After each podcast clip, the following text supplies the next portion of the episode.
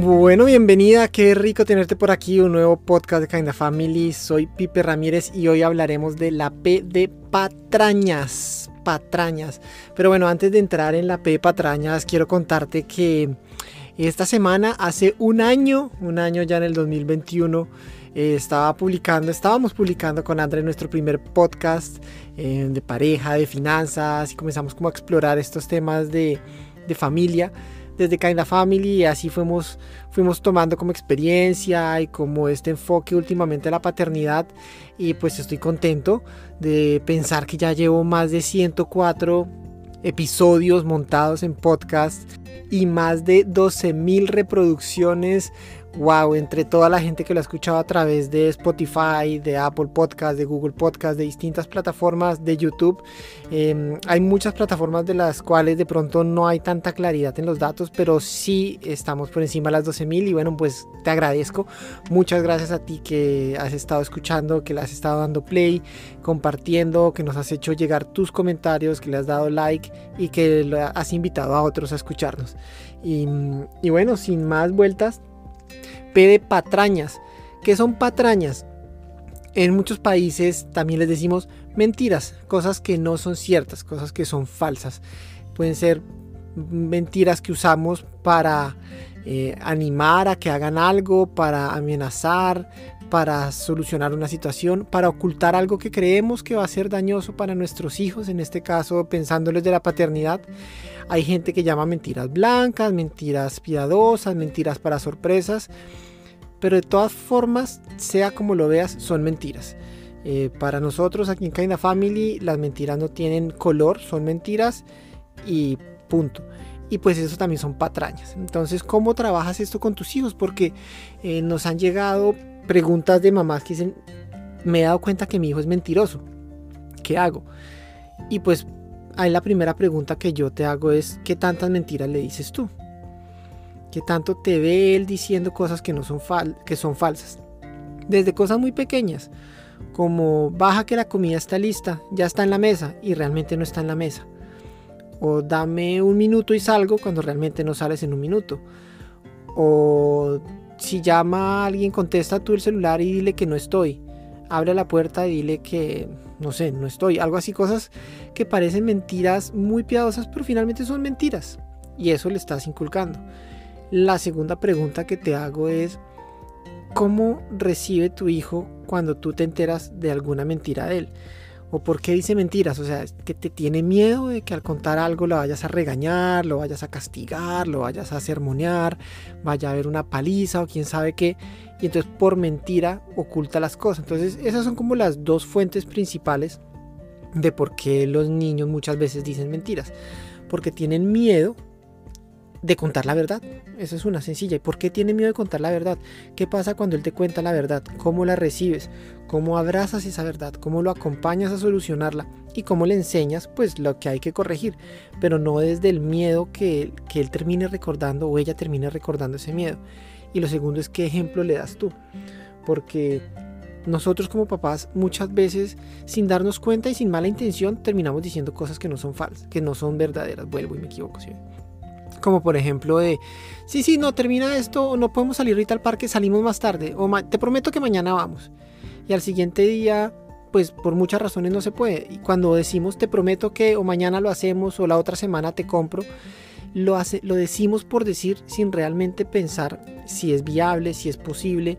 Hay veces que cuando lo decimos ya de entrada sabemos que no va a ser posible y aún así decimos cosas o prometemos eh, bueno, vamos a ir al parque media hora o cinco minutos más, pero no estamos cumpliendo ni para bien ni, ni para mal. O sea, finalmente la palabra tiene que ser verdadera.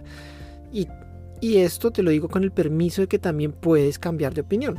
No quiere decir que si uno dice algo tiene que quedarse ahí pues escrito en piedra y no puede cambiar. No, pero tú le puedes decir, amor, en 10 minutos nos vamos. Y en el camino le dices, no, mira, me acabaron de llamar, tengo una urgencia, tengo que llegar antes, ya no nos podemos quedar 10 minutos, nos vamos a quedar 5.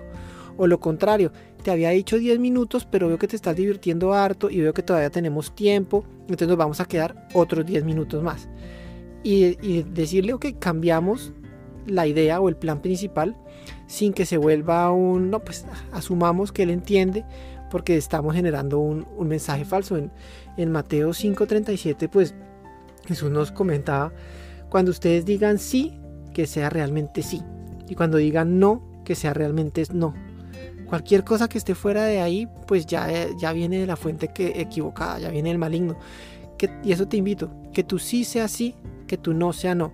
Si no te puedes comprometer con tu hijo a decirle algo, un sí o un no, dile eso, dile, mira amor, ahorita no tengo toda la información, no puedo decirte que sí, no te quiero prometer algo que no puedo cumplir y tampoco quiero decirte que no, porque quiero hablarlo con tu papá, porque quiero hablarlo con tu mamá, porque quiero mirar si la tía puede, si el abuelo, si tus amigos están disponibles.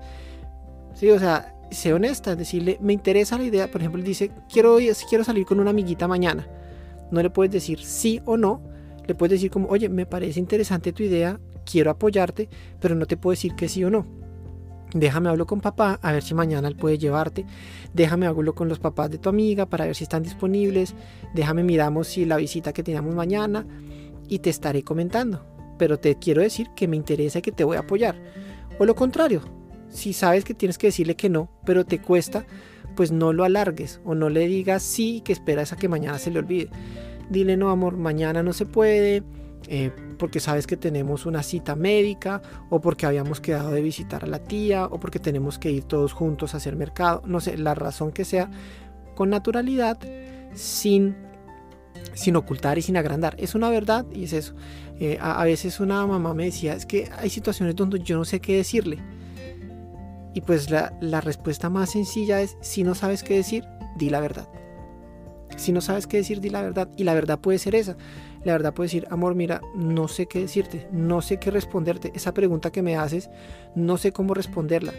La guardo, la anoto y te prometo que la voy a investigar y te voy a responder respecto a lo que sea puede que sea algo científico súper complejo que no sepas o algo tan sencillo que sí sabes pero no sabes cómo entregárselo. Si te, te pregunta de sexualidad, te pregunta alguna situación incómoda de la familia, de algún problema que vio o algo, ahorita no sé cómo responderte, pero guardo tu pregunta y te la voy a responder. Eso también es, eso es hablar con la verdad, mostrarle que no nos la sabemos todas, pero que son importantes sus preguntas.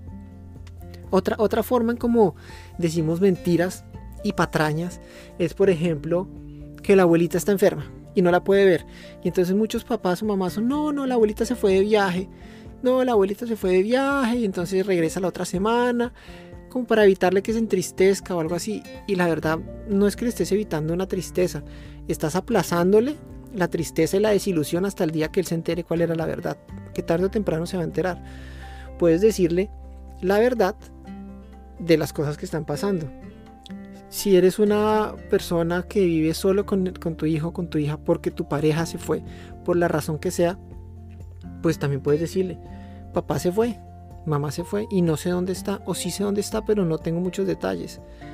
Es parte de decir la verdad, es importante decirla con estas tres características. Una, usar palabras sencillas. Dos, acorde a su edad. Y tres, cuidando su corazón. Entonces cuando veas que, por ejemplo, el ejemplo de la abuelita que de viaje o algo, usa palabras sencillas de, no, mira, la abuelita te acuerdas que tenía un dolor, entonces fue al médico y esta semana va a estar en la clínica porque están mirando cuál es ese dolor. No tienes que entrar en detalles médicos, no tienes que entrar en diagnósticos, en decir qué va a pasar, una, cuéntale la verdad en un lenguaje sencillo, acorde a su edad. No expliques más de la cuenta, no generes preguntas que de pronto a su edad tampoco van a naturalmente salir y cuidando su corazón. Cuidando su corazón es si, si por ejemplo en el ejemplo de que papá se fue, la idea no es ponerlo en contra de papá, la idea no es comentarle mil cosas que puedan ponerlo en contra del uno o en contra del otro, porque estás también transmitiendo tus propios sentimientos. Después decirle, no, papá no está, papá se fue, eh, papá y mamá no pudieron arreglar las cosas para vivir juntos y decidimos que lo mejor era vivir separados. ¿Y por qué? Porque no, amor, ahorita no te puedo responder, no sé cómo responderte, no tienes la edad para entender, pero te puedo decir que papá te ama, mamá te ama, estamos buscando siempre cuidarte desde la posición donde estemos, etc. Si tienes una discusión con tu pareja, viven en casa los dos y gracias a Dios están juntos, pero tienen una discusión, tampoco pongas el uno en contra del otro. Ah, es que su papá dijo, es que su mamá, es que no sé qué. Porque ahí, al estar pasándole tus sentimientos, en cierta forma estás haciendo una mentira porque estás dejándolo con solo una, una parte de la versión de la historia. Entonces, vuelvo y te repito estas tres claves que son bonitas. Cuando no sepas qué decir, di la verdad y dila con palabras sencillas, de acuerdo a su edad y cuidando su corazón. En, en Primera de Juan hay un, un verso en el capítulo 3, verso 18 que dice, hijitos míos, no amemos de palabra ni de lengua, sino de hecho y de verdad. O sea, es como cuando uno dice palabras de lenguas para afuera, de dientes para afuera, que el amor solo está en lo que decimos, y entonces digo algo porque me conviene y porque estoy buscando un resultado corto, porque quiero que se acabe la comida. No, mira, si no te acaba la comida, entonces eh, va a venir el coco y te come, o, la, o la voy a botar, o amenazas que finalmente no son ciertas, o promesas que no son ciertas. Cualquiera de esas dos vienen siendo mentiras y patrañas.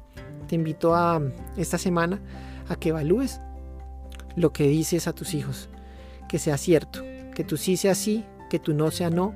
Si no sabes qué decir, sé humilde y di la verdad, di no sé, dilo en palabras sencillas, en palabras claras, y vas a ver cómo ellos al ver la verdad modelan la verdad.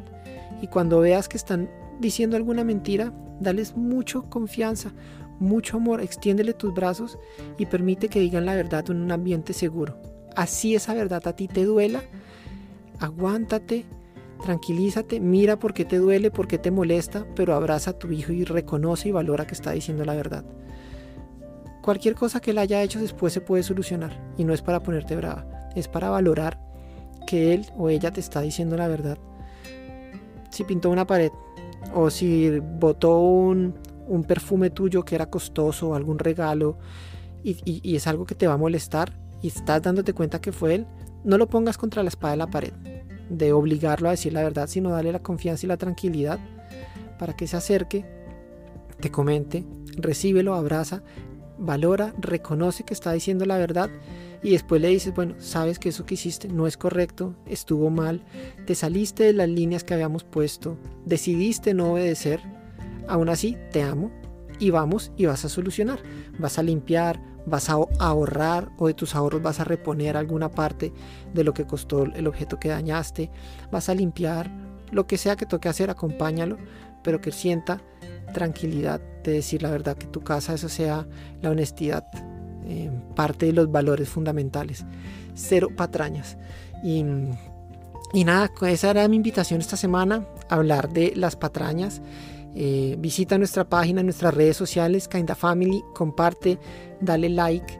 En nuestra página web. También tenemos pues los links a los podcasts y formas en que podemos ayudarte más cercanamente. Si quieres eh, acompañamiento uno a uno o participar en nuestros círculos de crianza efectiva pues ve allá responde las encuestas y pues estamos estaremos contactándote. Un abrazo nos vemos en el próximo episodio. Chao